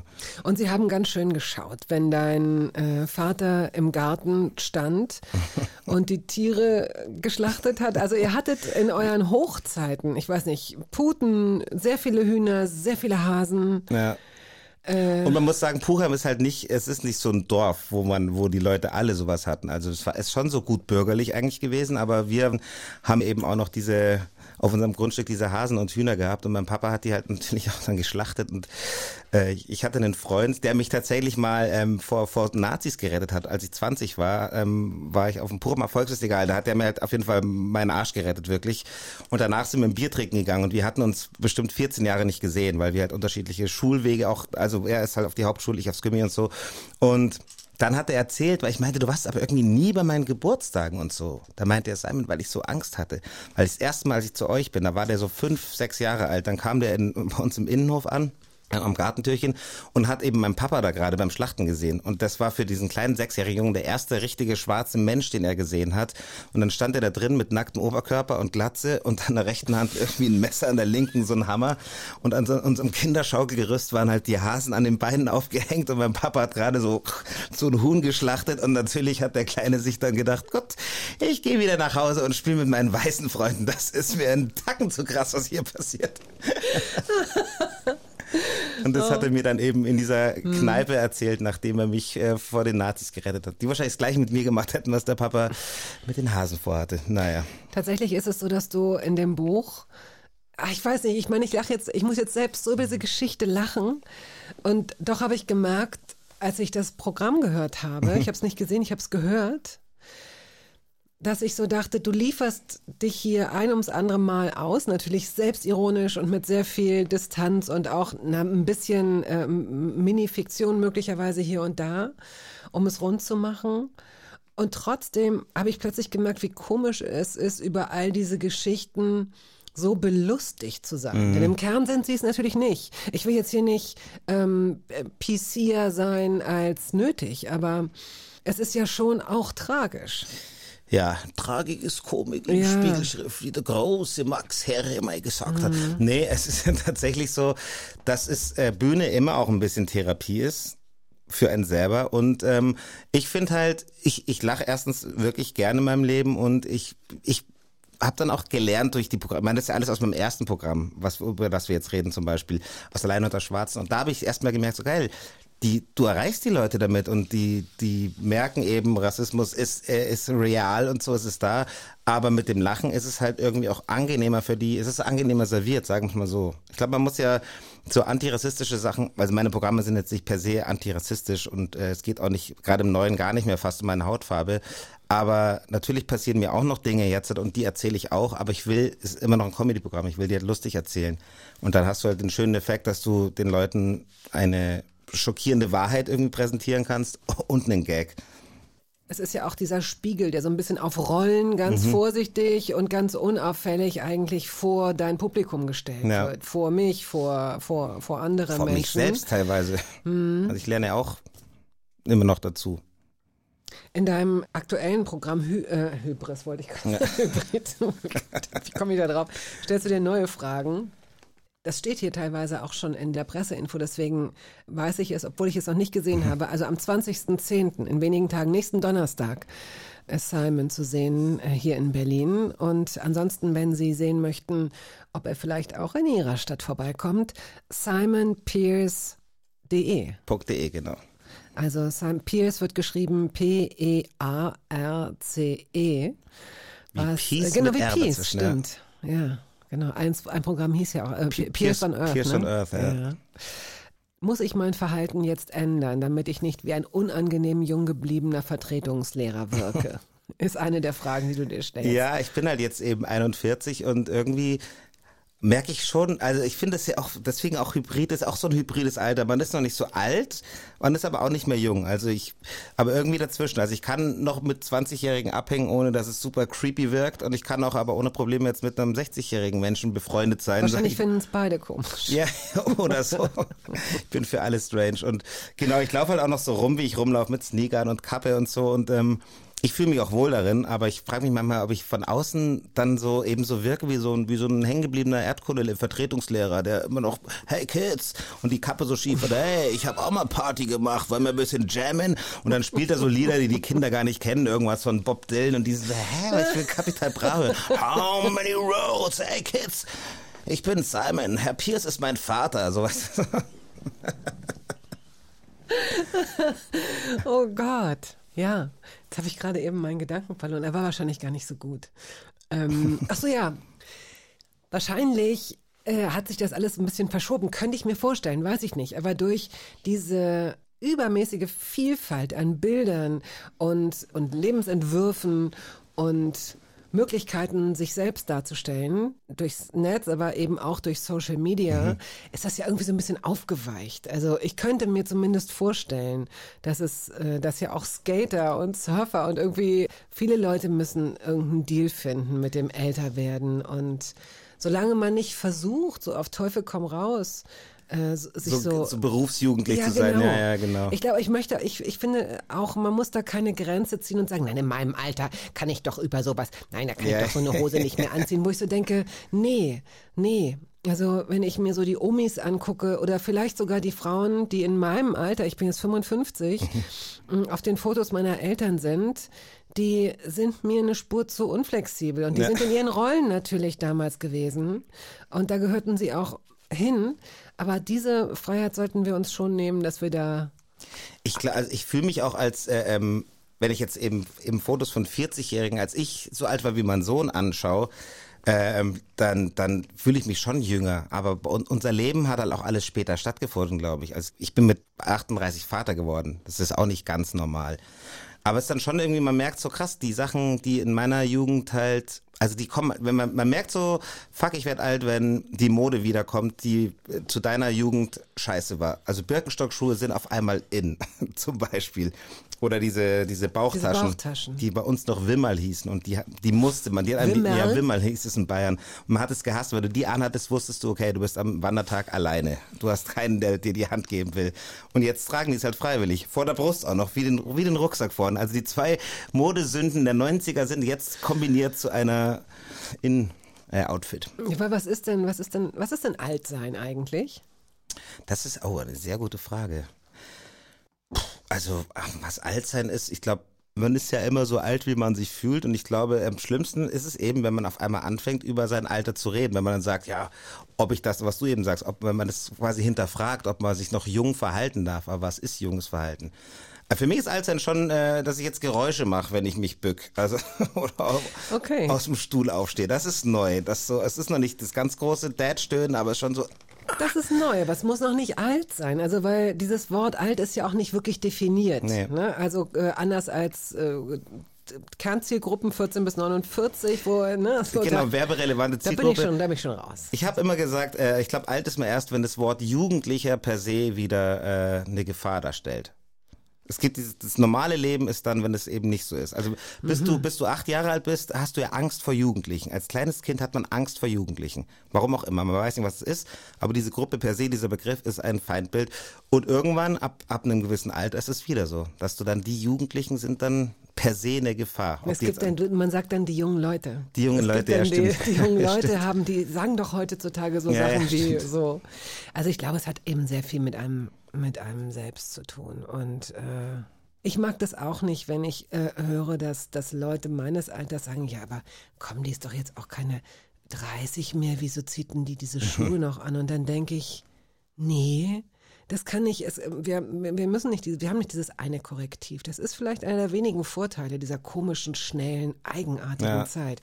Aber wie war das denn damals für dich? Gab es denn und das ist ja auch das Entscheidende, das kann Fluch und Segen sein. Role Models, äh, Vorbilder, denen man entweder nacheifert oder Menschen, an denen man sich orientiert. Deswegen sage ich, es kann, das kann sehr gut sein, weil Leute sich, als eben das Mikro aus war, haben wir jetzt gerade eben über äh, George Floyd äh, mhm. gesprochen und darüber, dass er durch seinen tragischen Tod für viele so ein, ähm, was heißt Vorbild, aber doch jemand ist, der, der ihnen Kraft gibt, der ja. dieser ganzen Bewegung auch eine, äh, eine Kraft gegeben hat leider auf diese Weise. Ähm, du hast selbst in deinem, in deinem Buch geschrieben, da gab es Roberto Blanco. Ach du lieber Gott. Das war also das war ein negatives ach, Role Model quasi. Du lieber ja. Gott. Ja, ach du, ach du lieber Gott. Ja, ja, wirklich. Also das ist äh, ich habe tatsächlich nie so richtige Vorbilder gehabt. Also auch ich habe auch wenig I Idole gehabt. Ähm, Michael Jordan war komischerweise eins, wenn ich jetzt irgendwie nennen müsste. Aber da wollte ich, ich wollte auch nicht sein wie der. Das war nur jemand, den ich wirklich toll fand. Und ich muss schon sagen, äh, dass meine Mutter dann schon viel für mich Vorbild war. Also meine Mama war schon äh, vom Verhalten, von äh, dem Umgang mit dem Leben, dem Umgang mhm. mit Menschen, da schon Vorbild. Und bei meiner Mutter ist es eben, apropos Altwerden, auch so, Klar, jetzt kommen halt von außen Faktoren dazu, so äh, körperliche Sachen, aber die ist ja immer noch fresh im Kopf so. Also die hat ihren 80. Geburtstag äh, da bin ich um halb drei in der Früh nach Hause gegangen und sie hat noch bis halb fünf saß die da noch irgendwie hat gefeiert. Die also, hat doch auch immer so äh, Bloody Mondays oder so ähnlich ja, gefeiert. genau, ne? wir hatten immer Bloody, als das Rauchverbot in Bayern kam und man in Kneipen nicht mehr rauchen durfte, hat die Mama kurzerhand ihre Wohnung zur, äh, zur, da war Bloody Monday und es waren teilweise wirklich 40 Leute da.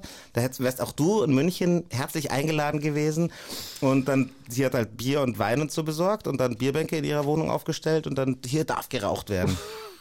Ich weiß, da hat mich mal ein Kollege Mirko, Mirko Resek, den habe ich auf dem Filmfest kennengelernt.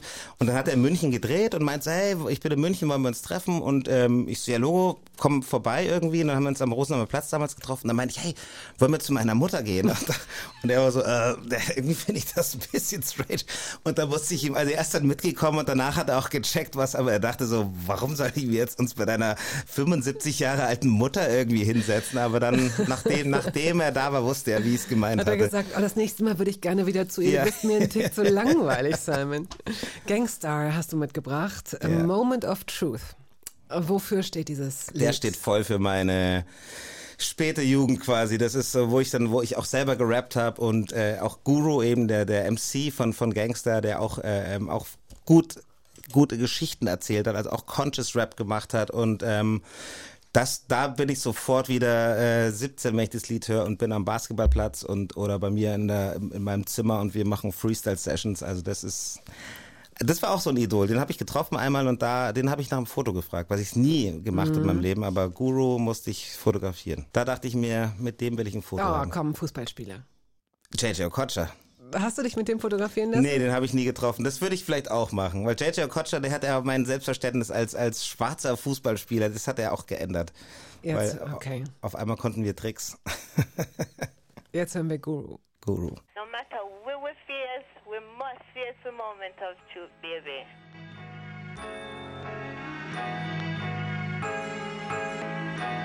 They say it's lonely at the top, and whatever you do, you always gotta watch motherfuckers around you. Nobody's invincible, no plan is foolproof. We all must meet our moment of truth. The same shiesty cats that you hang with and do your thing with could set you up and wet you up. Nigga, peep the language, it's universal. You play with fire, it may hurt you or burn you. Lessons are blessings you should learn through, let's face facts. Although MCs lace tracks, it doesn't mean behind the scenes there ain't no dirt to trace back. That goes for all of us. There ain't nobody to trust. It's like sabotage. It's got me ready to bust, but I can't jeopardize what I've done up to this point. Hier sitzt Simon Pierce, der Mann mit der Schultereck-Gelenksprengung mit Klaviertastenphänomen. Ich kann es gar nicht häufig genug sagen, denn erstens möchte ich, dass es sich einprägt für Charade oder Scrabble. Zweitens aber ähm, hat es möglicherweise auch einen Einfluss auf deine Berufswahl gehabt, zumindest erstmal, denn du hast vorhin schon gesagt, dass du gerne Basketball gespielt hast, das also häufig offenbar gemacht hast. Ja. Vielleicht hättest du Sport studiert. Ich hätte Sport studiert. Tatsächlich hat diese Verletzung mein Sportstudium äh, verhindert, weil ich, das war so vier Wochen vor der, in Bayern musstest du so eine Aufnahmeprüfung machen, der Sportstudium damals noch, eine Sportprüfung. Und die war nur einmal im Jahr. Die konntest du nur im, im April, Mai ablegen. Und da war ich quasi austrainiert, aber dann durch die Verletzung konnte ich diese Prüfung nicht machen und habe dann äh, Geschichte studiert, alternativ. Englisch und Geschichte. Also ich wollte eigentlich Englisch Sport machen und ähm, Wolltest du Lehrer werden? tatsächlich dachte ich mir, ich muss was Anständiges lernen und Lehrer werden. Das war der dümmste Gedanke in meinem Leben. Aber hat mich irgendwie auch dahin gebracht, wo ich jetzt bin. Ich wäre als Lehrer wäre ich eingegangen. Also ich würde dann nicht mehr fest an ein Theater gehen als Schauspieler, weil mir das schon zu, zu viel Bindung ist. Wie lange hast du studiert? Hast du es zu Ende gemacht? Nicht mal ansatzweise. Also pass auf, ich habe äh, ich hab erst ein Jahr Ethnologie studiert, da war ich nicht anwesend und dann, glaube ich, fünf oder sechs Semester. Also Englisch habe ich schon, da habe ich schon viel gemacht, muss ich sagen, auch so Creative Writing und so.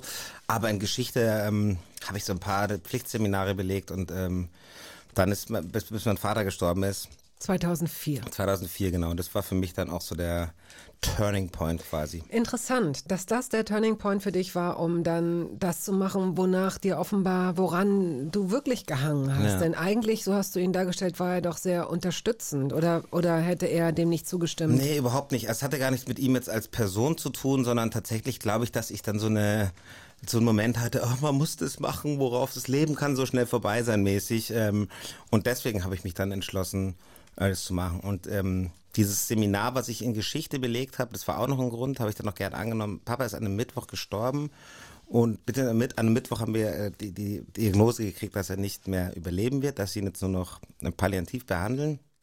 Freitag ist er dann gestorben und am Mittwoch drauf war die Beerdigung. Und dieses Seminar, da hatte ich schon einen, einen Fehltag, man dürfte nur drei haben. Das war dann, habe ich quasi nochmal zwei verpasst. Hätte ich natürlich alles machen können, aber da habe ich auch gesagt, nee, Okay. und das ist jetzt Wann vorbei. war's das, ja. Ja. Und habe mich dann zum Glück für ähm, die Schauspielerei und äh, alles, was dann noch da folgte, entschieden.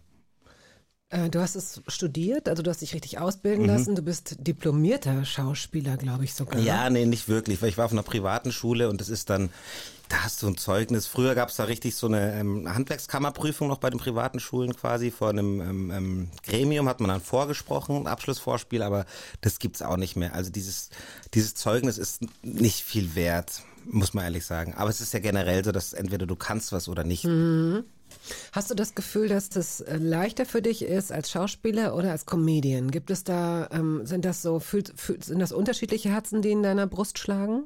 Es sind unterschiedliche Herzen. Äh, meinst du jetzt leichter ähm, im Fuß zu fassen oder leichter äh, für mich da, das, das, ja, das zu bedienen. Also das, ich glaube, vom Talent her, so meinte ich es gar nicht, sondern eher, ähm, was sich für dich besser anfühlt, ohne dass du, also was, was dir leichter fällt vielleicht auch. Also ich am meisten bei mir bin ich natürlich bei der Comedy, weil das ist halt relativ pur ich. Da, erstmal bist du auch allein auf der Bühne, du hast dein eigengeschriebenes Zeug und ähm, bestimmst auch deine Persona. Also meistens ist es ja eigentlich bist es du einfach nur. Deswegen bin ich da am pursten und ähm, ich mag aber trotzdem beides, alles. Ich mag auch Schauspiel gerne, eben in andere Rollen schlüpfen. Und durch die Comedy habe ich mir auch da irgendwie so ein anderes Selbstverständnis geholt, äh, vor, vor der Kamera auch. Also das Problem ist ja immer vor der Kamera, dass man versucht, irgendwas darzustellen und irgendwas spielt und das siehst du dann als zuschauender Mensch, dass da jemand, er spielt jemanden, der was spielt, er versucht was ähm, da, darzustellen und durch die Comedy bin ich da so, also beim Schauspiel ist auch gesund eigentlich so eine gewisse Wurstigkeit zu haben. Was ist das? Was ist Vor der Wurstigkeit? Kamera, dass, dass du keinen Druck spürst, dass du einfach, sei einfach so pur wie du kannst. Beste, der beste Schauspieler ist der echteste Mensch. Also Weißt du? Wurstigkeit heißt äh, Selbstbewusstsein oder was ist Ja, das, Wurstigkeit? das ist ein Selbstbewusstsein, es ist ähm, ähm, ein, ein denkbar geringer Druck auf dir. Also je höher du, der, der Druck auf dir ist, desto mehr beobachtest du dich ja und machst dann so geführte Bewegungen. Das, mhm. Daran erkennt man ja in Anführungszeichen schlechte Schauspieler, dass man eben merkt, der nimmt jetzt nicht einfach das Glas, wie man es halt nimmt, sondern der nimmt jetzt bewusst ein Glas. Aber hat das nicht auch ein bisschen was mit der Regie zu tun, ob die das zulässt? Also bei, was so Aussprache angeht, so, da kann ich es nur beurteilen, dass ich manchmal das Gefühl habe, wieso geht denn da niemand dazwischen und sagt, so spricht man nicht im richtigen Leben? Mhm. Verschluckt doch ruhig mal eine Silbe oder so. Also verschlucken wird im deutschen Medien äh, eh ungern gesehen, was ich ja schade finde, dass es immer ein bisschen zu klar alles mhm. ist. Ähm, auch diese komischen Präsensformen. Äh, ich ging, ich ging, ich ging die Straße lang, so redet ja keiner. Ich bin da lang gegangen, sagt man, mhm. egal.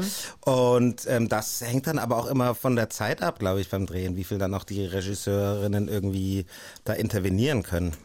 Der nächste Song verbindet dich mit deiner Frau, Brown Eyed Girl. Ja, weil sie ist mein Brown Eyed Girl.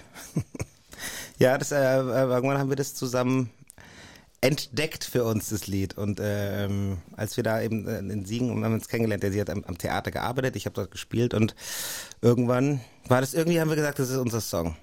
Weiß gar nicht mehr, wann es, wie das genau kam. War das gesehen und verliebt? Nee, gar nicht. Äh, gesehen und äh, super befreundet über, über längere Zeit. Oh. Und das war das Angenehme, weil wir diese, diese Lügenphase, die ich, wie ich es immer nenne, am Anfang in dieser frischen Verliebtheit, wo man sich immer so ein bisschen besser darstellt, als man ist und seine Schwächen mal so irgendwie dann noch wegblendet und unterdrückt, die haben wir ja quasi übersprungen. Also wir haben uns von vornherein sehr pur kennengelernt als, als Freunde. Ich sogar noch unglücklich verliebt in ein anderes Mädel und da war Lisa immer mir zur Seite gestanden und deswegen kannte sie mich auch leidend und eben meine, meine weichen mhm. Seiten und so. Und ähm, ich habe immer gesagt, so, ich war eigentlich nie richtig verknallt in sie, sondern ich habe irgendwann wusste ich, ich liebe die einfach. Von das war bevor wir quasi zusammen waren. Ich wusste, wenn wir zusammenkommen, da ich damals zu meiner eine Freundin von mir gesagt, wenn ich mit der zusammenkomme, dann heirate ich die auch. Und ich war eigentlich gerade in der Phase, ich bin jetzt endlich mal Single und das will ich auch genießen, aber es sollte nicht so sein, zum Glück. Ja, eine gute Frau ja. abbekommen, finde ja. ich auch.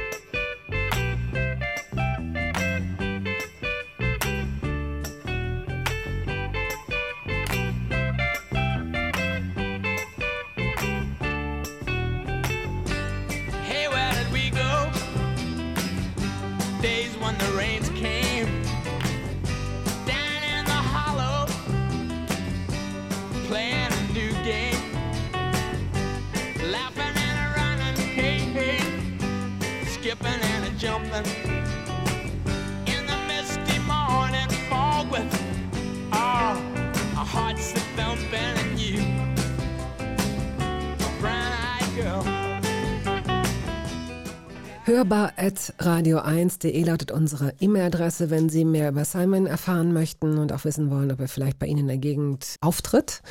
Simon Pierce in einem Wort P-E-A-R-C-E.de.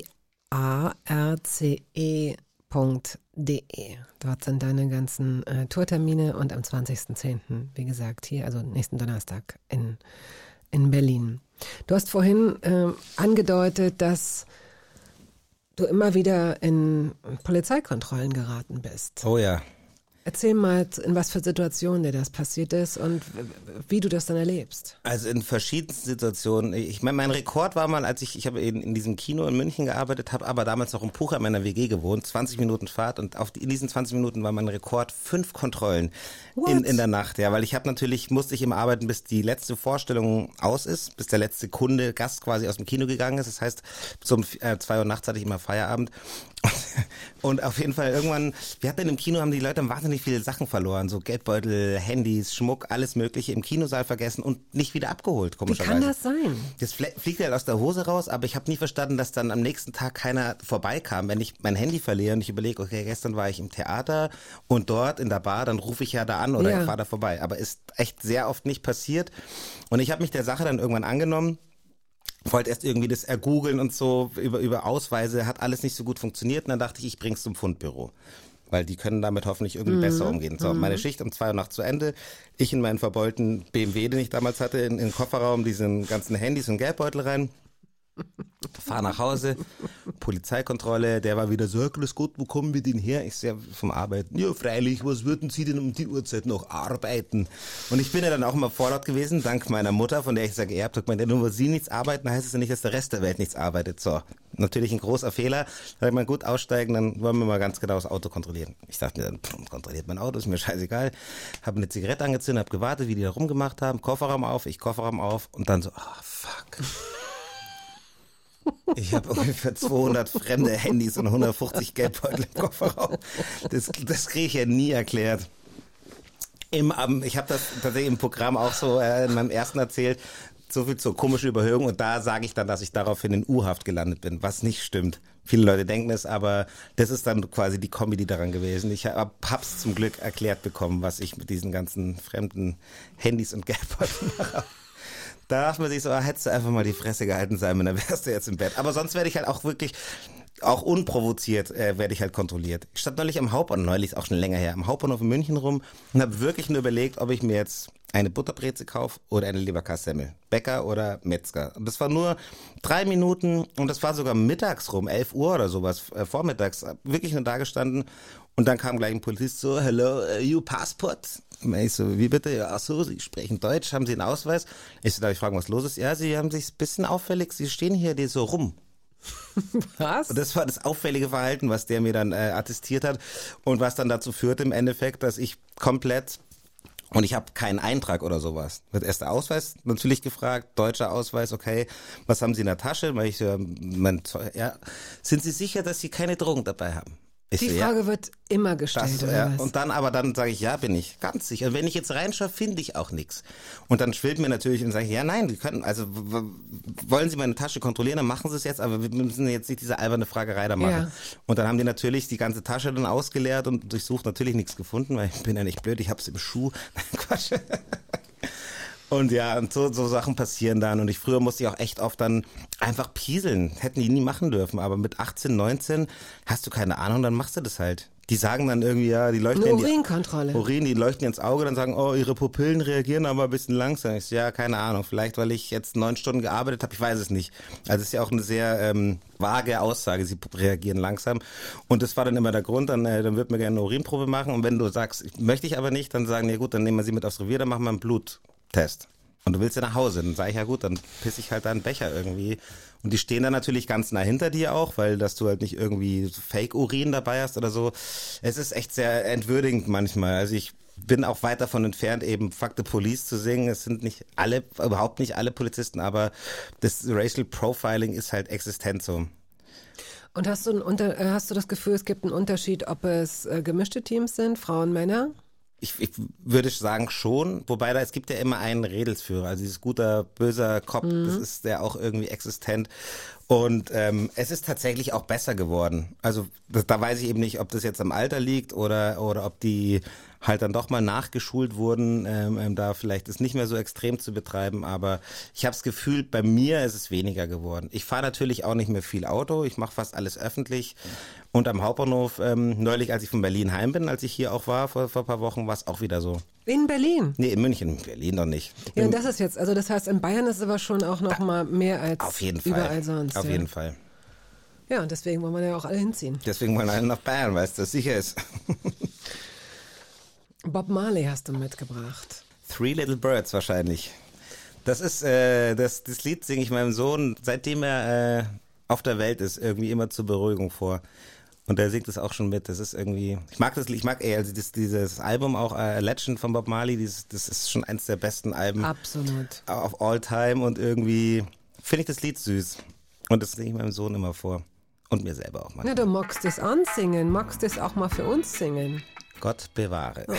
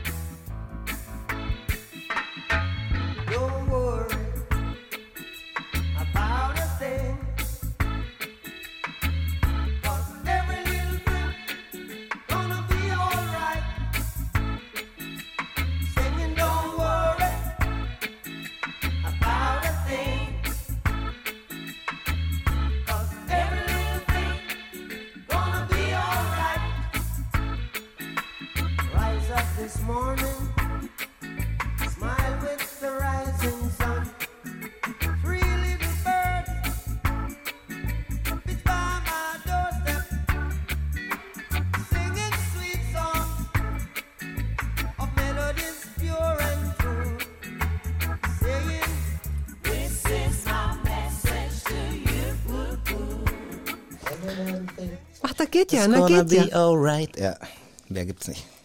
Den Rest dann am 20.10. im BKA Theater bei Hybrid. Simon Pierce singt. Ich werde nicht singen, keine Angst. This is my message to you. Ja, da hast du es nochmal gesagt. Ich wollte es nämlich auch gerade sagen, denn wir haben gerade erfahren, dass wir zweimal zwei Karten verlosen dürfen. Ja, sehr gerne. Da werden wir uns jetzt aber eine ähm, fancy Frage ausdenken müssen oder wollen. Und du kannst uns mal aus deiner Perspektive, ähm, eigentlich dachten wir, wir wären durch dieses äh, tiefe Corona-Tal gegangen und dann passieren so viele andere Sachen gleichzeitig, die die Welt immer schwerer und schwerer und schwerer werden lassen. Und das äh, spüren ähm, ähm, Bäckerinnen und Floristinnen genauso wie äh, Künstler und Künstlerinnen. Ja. Es wird wieder aufs Geld geguckt, es wird wieder gespart. Jetzt gibt es zwar die Möglichkeiten, wieder aufzutreten und Sachen zu besuchen und jetzt gehen die dort aus anderen Gründen momentan nicht so viel weg. Ein- das spürst du auch, ne? Ein lieber Kollege von mir hat neulich gepostet, äh, stattfinden ist das neue ausverkauft. Also mittlerweile muss man echt fast Ah, froh ja. sein, wenn wir spielen können, weil sich wirklich einfach so wenige Tickets verkaufen und ähm, die Leute natürlich zurückhaltend sind, weil sie Angst haben, weil vielleicht das Geld wenig wird, weil die eventuell auch noch zehn Tickets von den letzten drei Jahren an ihren Kühlschränken kleben haben und sagen, ich möchte erstmal, dass das eingelöst wird, bevor ich mir wieder irgendwie Karten für was kaufe, was eventuell dann auch abgesagt wird. Ähm, und das Problem ist halt, ab einer, also unter einer gewissen Zahl lohnt es sich tatsächlich für die Veranstaltenden dann oft nicht, weil die haben ja die größeren Kosten. Die müssen Hotels eventuell noch zahlen, die müssen, haben, haben Betriebskosten, bla bla blub. Und wenn dann nur zwölf Karten verkauft sind, sagen die, gut, dann zahlen wir jetzt 100 Euro drauf, damit wir aufsperren können. Das geht halt nicht. Aber man versucht gerade trotzdem alles zu spielen, weil man eben den Leuten, die dann Karten kaufen, nicht auch noch ähm, wieder enttäuschen will, weißt du, wenn dann nur 30 Karten verkauft sind und dann der Künstler sagt, nö, für 30 Leute komme ich nicht, dann sind die 30 Leute wieder enttäuscht und die kaufen beim nächsten Mal auch nichts mehr. Ja, Aber deswegen. Leute, Mhm. geht oder gehen Sie, äh, geht in die Theater und vor allem kauft Tickets vor. Weil irgendwann, Ja, es ja. lohnt sich halt manchmal nicht und dann, wenn fünf Tage vorher noch nichts verkauft ist, nicht genug, dann wird es halt abgesagt. Es ist wirklich, es ist natürlich schwierig gerade. Aber Zerstreuung ist schön und Comedy macht Spaß. Ja, äh, Zerstreuung ist so wichtig jetzt gerade, wirklich. Hattest du auch ein paar Tickets an deinem Kühlschrank? Ich hatte ähm, nicht so viele Tickets, weil äh, meine Frau hat viele Tickets gehabt. Die war, die hat ein paar Konzertkarten gehabt, aber ich ähm, habe irgendwie Glück gehabt. Die Sachen, die ich gemacht habe, sind auch, ähm, vielleicht liegt's an mir, haben auch alle stattgefunden. Nein, ich meine, seid ihr auch verspätet dann zu Konzerten gegangen oder so? Ja, meine ich. Nee, ihr me- vor- me- meine haben tatsächlich, glaube so, ich, alle stattgefunden, okay. die, ich, die ich hatte. Und äh, meine Frau hatte zwei Konzerte, die verschoben wurden. Einmal die Ärzte, das weiß ich, und noch irgendwas anderes. Ähm, Da wärst du nicht mitgegangen. Zu den Ärzten bin ich nicht mitgegangen, nein. Das habe ich ihr gegönnt, dass sie das macht. Also ich finde die Ärzte wirklich cool, aber äh, nee, das ist nicht so, nee, das war, das darf die, da darf die Lisa auch mal alleine rausgehen. Ach, da bin ich ganz gönnerhaft. Wen würdest du gerne, äh, lebende oder tote Person, wen würdest du gerne live sehen? Also tatsächlich ärgere ich mich, dass ich nie die Stones gesehen habe und die werden ja wahrscheinlich noch zehn letzte Tourneen Ja, machen, genau. vielleicht schaffe ich es ja noch. Ja. Und ah, ich glaube, Queen wäre auch ganz geil Oh gewesen. ja. Ne? Auch Rammstein. Also ich bin ja, ich komme ja vom Hip-Hop eigentlich, aber Hip-Hop-Konzerte geben einem halt nicht so viel Mehrwert, sage ich jetzt mal. Weil da ist ein Typ oder eine Frau, die rappt und dahinter ist ein DJ und sehr viel mehr passiert da nicht irgendwie. Also außer die ganz fetten. Und bei so, so einer Rammstein zum Beispiel, wenn halt dann auch einfach, das ist halt eine Show. So, das ist, ja, Feuer. Und das ist, glaube ich, schon ziemlich chefig. Und die Stones einfach, weil sie halt einfach Legenden sind. Ich habe BB King gesehen. Das war ernüchternd, weil er schon sehr alt war. Und, der, und ich hatte so Tickets, ich irgendwie so ein bisschen VIP-mäßig, keine Ahnung, wo ich die her hatte. Und der kam dann so die Seitenbühne, wurde im Rollstuhl hingeschoben. Die letzten drei Meter bis zum Studio ist er dann gegangen. Da hat seine Band aber schon eine halbe Stunde gespielt gehabt. Und er kam dann nur auf die Bühne, saß dann und hat immer nur sein, sein bekanntes Riff angespielt. Und den Rest haben die anderen gespielt. Und dann hat er nur hey! so einmal geschrien und dann war der schon wieder unten. Für 90 Euro. Okay. Ja, das sind die Menschen, die gerne auf der Bühne sterben möchten. Ja. Also zweimal zwei Karten verlosen wir für Donnerstag, den 20. um 20 Uhr im BKA-Theater. Und die Frage lautet, deiner Meinung nach wird die beste Leberkassemmel Münchens gemacht von folgendem Metzger, Metzgerin. Heißt er oder sie? Seppel Huber, Ignaz Vogel oder tatsächlich rosa Fleisch? schicken Sie die richtige Lösung an hörbar.radio1.de. Bist du zufrieden oder wollen wir eine andere Frage ich nehmen? Ich finde es in Ordnung doch. Ich finde es super. Mega, Gänsehaut. Wow. So. Also, Seppelhuber, Ignaz Vogel oder Rosa Fleisch. Hörbar at radio1.de. Wir haben mir zuerst gedacht, du würdest gar nicht kommen, äh, denn äh, Leute, die die Lüdenscheider Lüsterklemme. Die haben es nicht mehr nötig. bekommen haben, die haben es nicht mehr nötig. Die Lüdenscheider Lüsterklemme. Das ist, ich glaube, der einzige richtige Preis, den ich gekriegt habe. Ich mache, ich spiele keine Wettbewerbe, weil ich das albern finde, weil ich finde, man sollte uns nicht vergleichen, weil jeder von uns individuelle Kunst macht. Aber ja, die haben immer so lustige Namen. Ich habe jetzt leider keine parat, aber äh, Tuttlinger Krähe gibt's noch. Dann gibt's natürlich das Scharfrichterbeil Passau, äh, Kabarett Kaktus München, Oh Gott, es gibt so lustige, Mann, da will man uns ärgern. Obernburger Mühlstein gibt's zum Beispiel, da war ich tatsächlich auch noch. Den habe ich nicht gewonnen, zum Glück, muss man fast sagen, weil du kriegst dann wirklich, man kriegt ja immer dann von einem lokalen Künstler, von einer lokalen Künstlerin irgendwie dann was kredenzt. Und ich habe, da gab's wirklich einen Mühlstein zu gewinnen. Und Christine Henkel, äh, liebe Grüße, ähm, die hat den großen Mühlstein gewonnen und den Publikumspreis. Das heißt, sie hatte zwei Mühlsteine, die wiegen insgesamt, weiß ich nicht, 25 Kilo und musste, zum Glück war ihr Freund mit Auto dabei, weil normal fährt die auch mit dem Zug. Und ich habe mal das große Scharfrichterbeil, Entschuldigung, muss ich erzählen, ist halt wirklich so, also es gibt, das kleine ist eine Axt, das mittlere ist so eine Holzfäller-Axt und das große ist halt so wie so eine helle Barde, so ein großes Ding. Und das hat Götz Frittang hat das gewonnen, hat er mir erzählt. Das ist ein Kollege, der hat so, der ist ein bisschen kräftiger und hat so schwarze Locken, sieht so ein bisschen aus wie John Schnee oder sowas, so von, von Game of Thrones. Und der saß, der hatte dann direkt im Anschluss, hatte der so ein paar Auftritte in der bayerischen Diaspora und ist alles im Regionalzug gefahren. Und da meinte er, Simon, und ich saß dann immer mit diesem scheiß riesen Hackebeil im Regionalzug in den Abteil und die Leute haben Angst gehabt, die haben die Tür aufgemacht und haben, die sind lieber stehen geblieben, weil dann sitzt da so ein zwei Meter großer Typ mit so bisschen angeschwitzten Haaren und so einer helle, komm nur rein, hier ist noch Platz, hier ist noch Platz. Das fand ich einfach auch so eine geile Geschichte. Ja. Dafür, dass du nicht weißt, wie diese anderen Preise heißen, kennst du aber ganz schön ja, viele dann doch. Das stimmt, aber es gibt auch sehr viel lustige Rüttelbremer, was weiß ich was, Schnürtenpfeifer, den gibt es wahrscheinlich wirklich. Also. Okay, äh, jetzt da ich dich erleben durfte und äh, kennengelernt habe, ähm, kommt diese, kommt diese etwas blöde Frage äh, ganz zum Abschluss. Wie heißt jetzt du? abschalten. bist, bist, du eigentlich der? Ja. Ähm, nein, aber hast du das Gefühl, wenn du an Tagen mal nicht so gut drauf bist, ich kenne dich nicht, ich weiß es nicht, ich weiß nur nicht, jeder kann immer gut drauf sein. Hast du das Gefühl, dass dieser Job des Comedians dann in diesen Tagen auch wirklich ein Fluch ist? Weil wenn du mal eingeladen bist bei Leuten, die ich nicht kenne oder nicht so gut kennen dass sie erwarten, dass du da irgendwas zündest, dass du irgendwas performst, dass du die Leute unterhältst. Also das ist tatsächlich oft so, dass sie denken, ja, du bist doch Comedian, erzähl mal einen Witz. Da gibt's ja den alten Witz, du bist der Arzt, kannst mir schnell weiß ich, mein Herz operieren. Ähm, aber tatsächlich ist es bei mir so, weil ich wirklich ähm, 95 Prozent meines Lebens einfach sehr gut drauf bin. Und wenn ich mal normal drauf bin, also ich muss gar nicht jetzt schlecht drauf sein, sondern einfach mal ruhig dass die Leute dann schon alles gut bei dir sein, so sind und dann fragen die das aber so oft, bis man wirklich irgendwann genervt ist. Kennst du das? Alles gut? Nee, ist alles gut. Aber wirklich geht's dir gut? Ja, mir geht's gut, aber bist du ein bisschen traurig? Nein! Ich bin ruhig!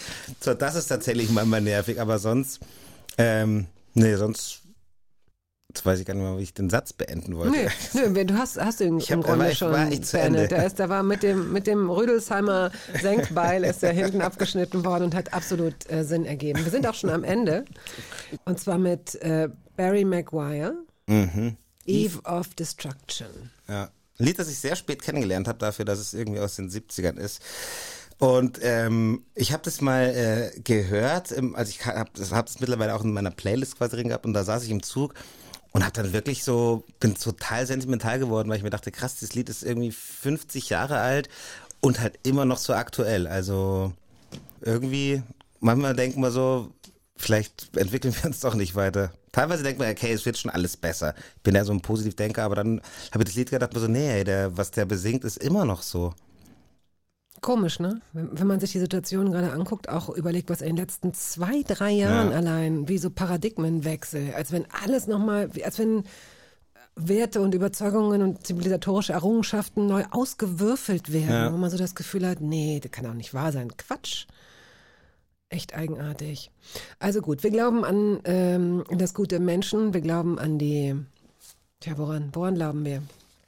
Wir glauben nur, dass das, was man, wenn man selber was Gutes ausstrahlt, dass es ja, dann doch besser das wird. Das Gesetz von Saat und Ernte, so würde man es wahrscheinlich als Christ sagen, oder einfach was du nicht willst, dass man dir tut. Das fügt auch keinem anderen zu, wollte ich jetzt auch sagen. okay. Ja, dann äh, es war sehr schön und sehr unterhaltsam. Mega schön, danke mit dir schön. und ähm, wir werden uns bestimmt zu anderer Gelegenheit nochmal sehen und viel, viel Freude am Donnerstag. Ich sehe zu, dass ich es auch schaffe, vorbeizukommen. Ja, sehr, danke, sehr dass du hier warst. Dankeschön. Tschüss. Ciao. The Eastern world, it is exploding, violence flaring. bullets loading. You're old enough to kill, but not for voting. You don't believe in war, but what's that gun you're toting? And even the Jordan River has bodies floating, but you tell me over and over and over again, my friend, ah, you don't believe we're on the eve of destruction. Das war der Podcast der Radiosendung Hörbar Rust. Wir hoffen, dass es Ihnen gefallen hat. Wenn Sie möchten, Sie können ihn abonnieren.